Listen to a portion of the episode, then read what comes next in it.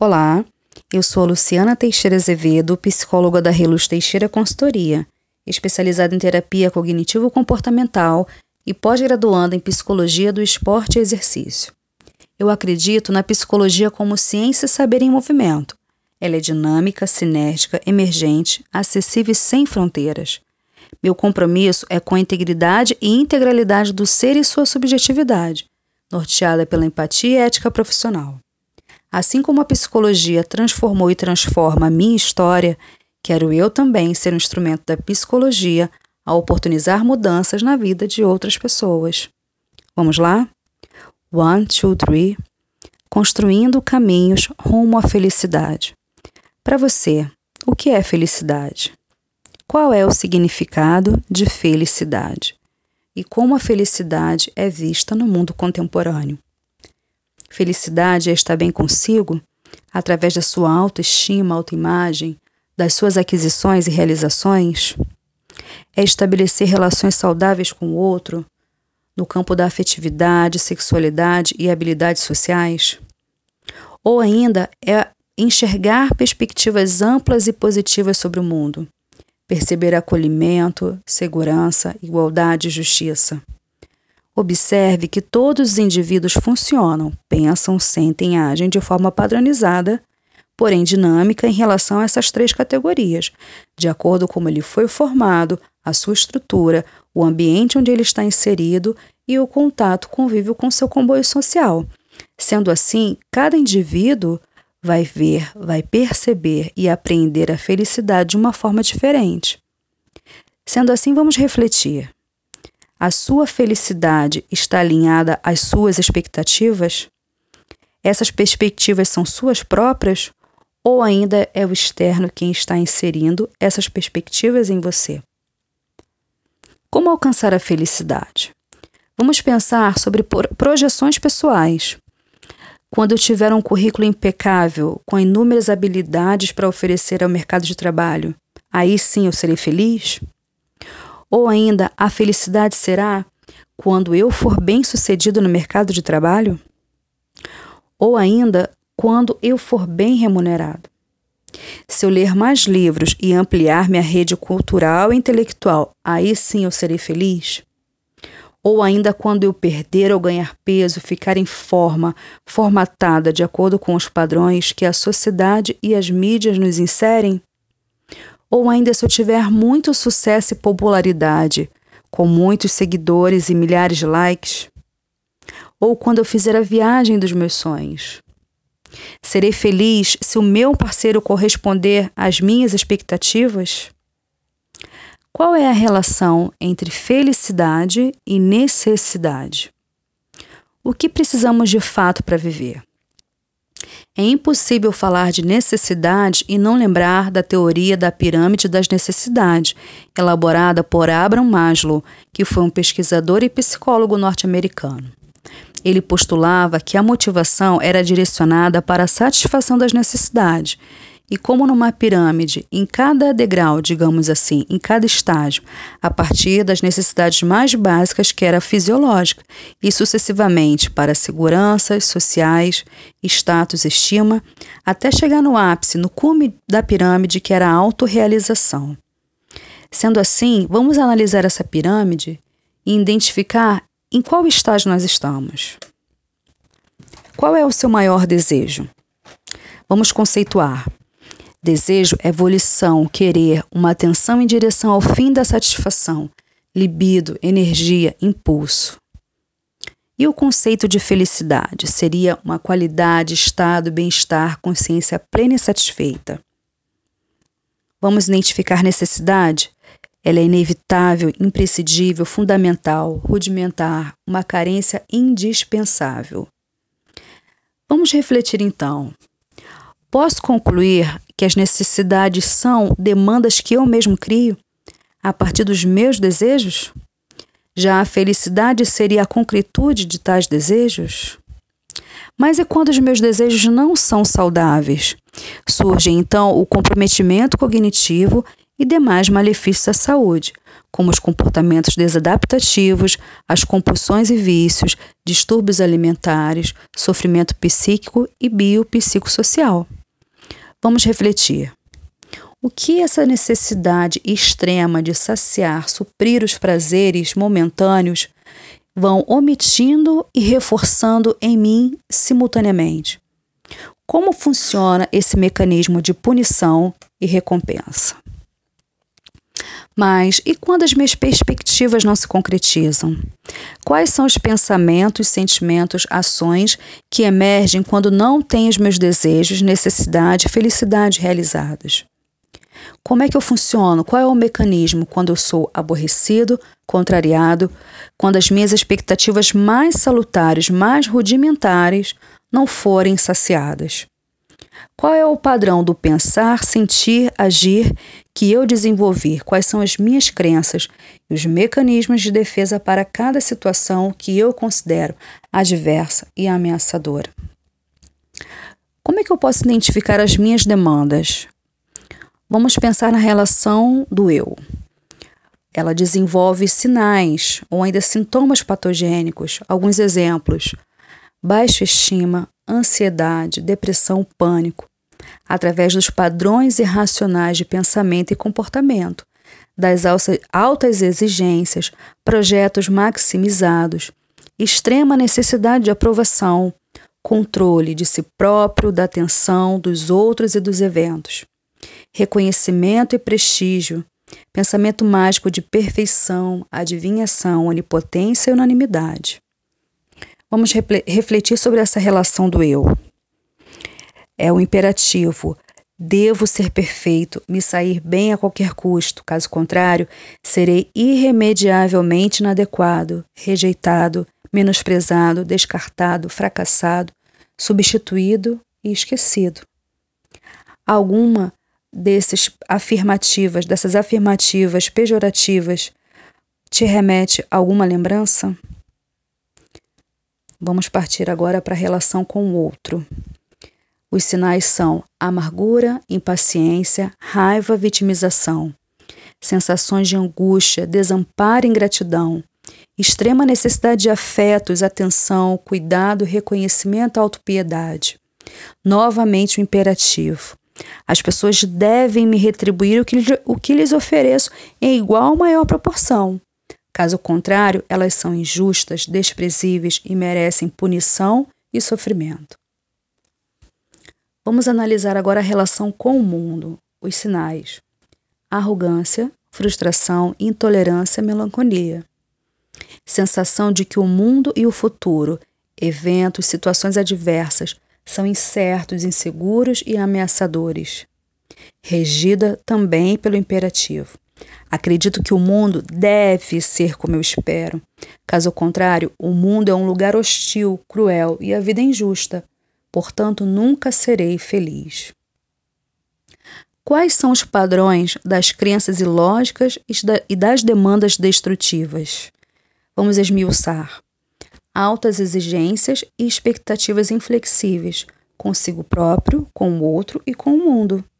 Imposições cristalizadas, arrogantes e dogmáticas. Convicções absolutas e irracionais, aquele pensamento enquadrado, embotado. Linguagem supergeneralizadora e rótulos irreversíveis. Dramatização e culpabilização. Vamos refletir. Por que é tão horrível e cruel se eu não obtiver sucesso segundo as minhas expectativas? O que, te, o que de tão ruim pode acontecer? Ou ainda se as pessoas não me tratarem bem? Ou ainda se as circunstâncias não forem favoráveis a mim? O que de pior pode acontecer? Por que será que é tão horrível e cruel? Vamos pensar sobre a estratégia sabotadora da dramatização. Os mecanismos de defesa têm a finalidade de garantir segurança e sobrevivência, e isso ocorre desde os primórdios da humanidade. É uma ação preventiva para a segurança do próprio indivíduo. A finalidade da dramatização é a busca pela empatia, a sociabilidade solidariedade através da reprodução dos fatos pela linguagem, que vai sendo exacerbado no aspecto emocional.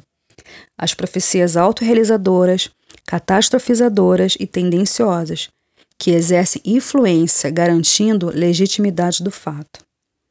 Vamos refletir. Todo drama contém o cenário, a encenação, os personagens, a plateia e os críticos. Vamos lá, no cenário da sua vida, no show da sua vida, quem são os personagens? Qual é o cenário? Quem é a plateia?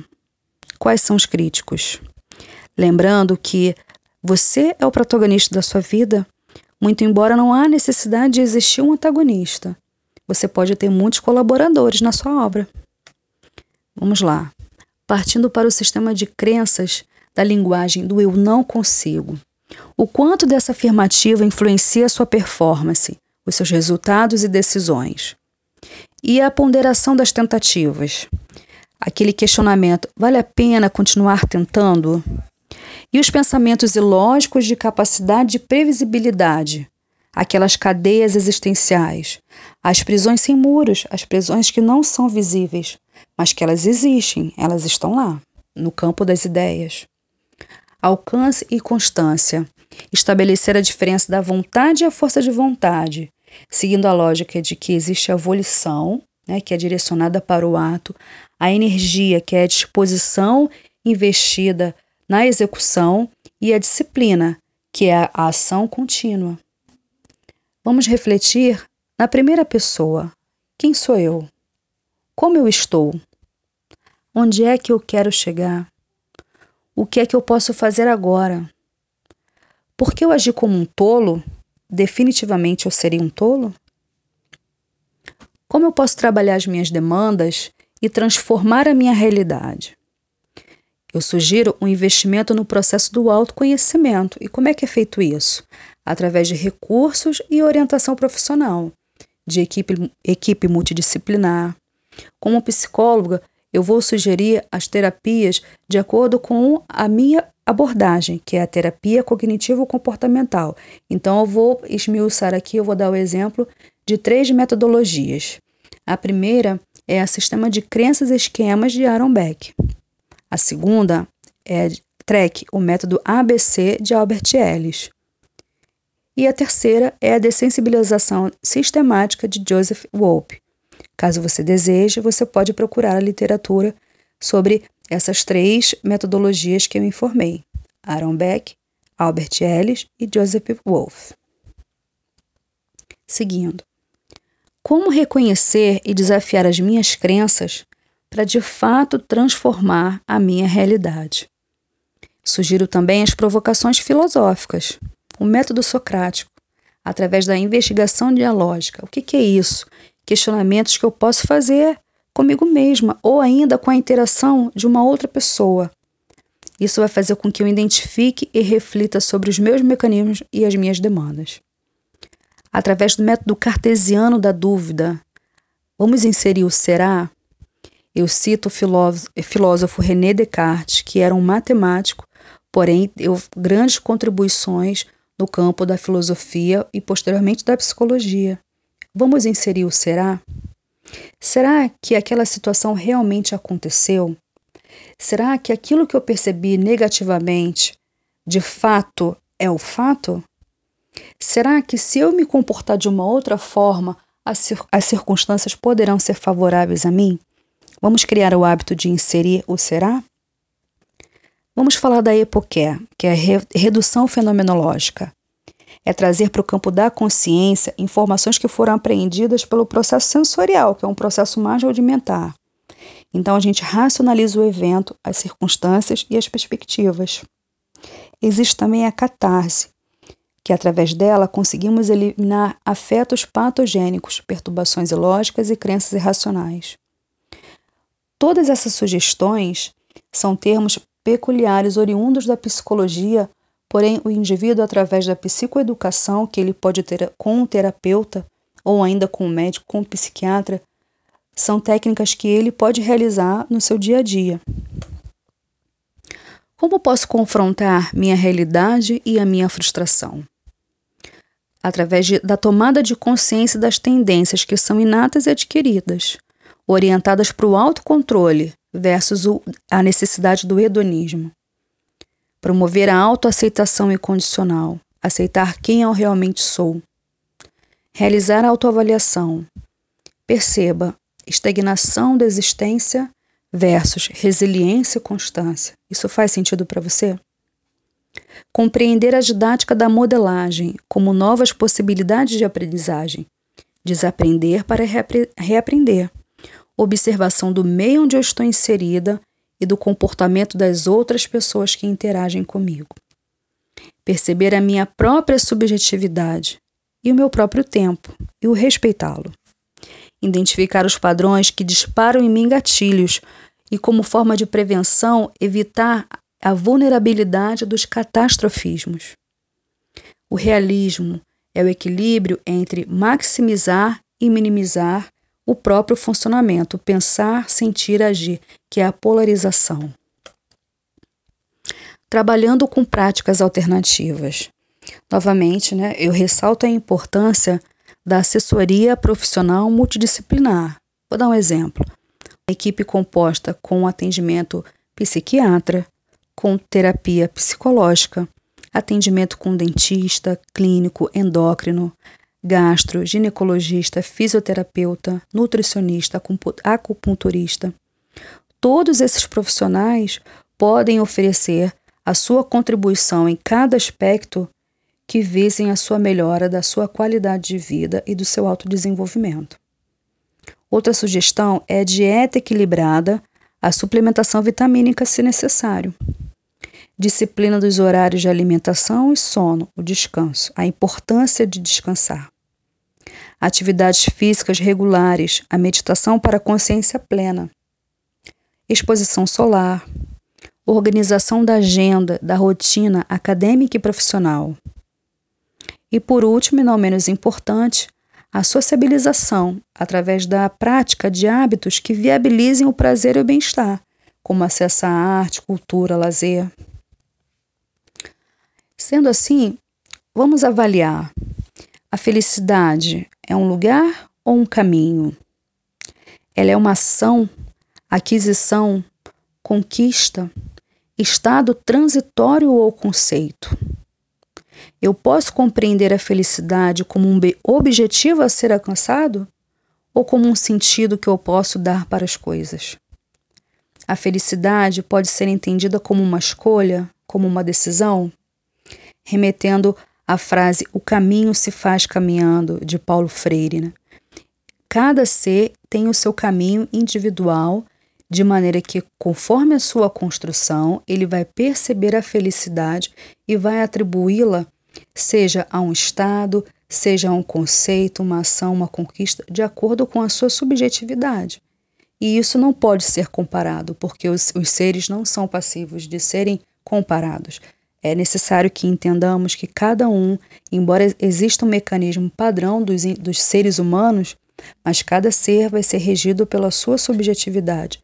E não é justo consigo próprio realizar uma comparação, uma comparação com o outro de maneira que é tendencioso se colocar em detrimento. Sendo assim, vamos criar pontes no nosso caminhar. Por hora nós terminamos, mas prosseguiremos firmes, decididamente. Eu espero sinceramente que essas reflexões possam contribuir positivamente para a sua vida. Eu agradeço muito pela sua companhia e pela sua sinergia. Até breve!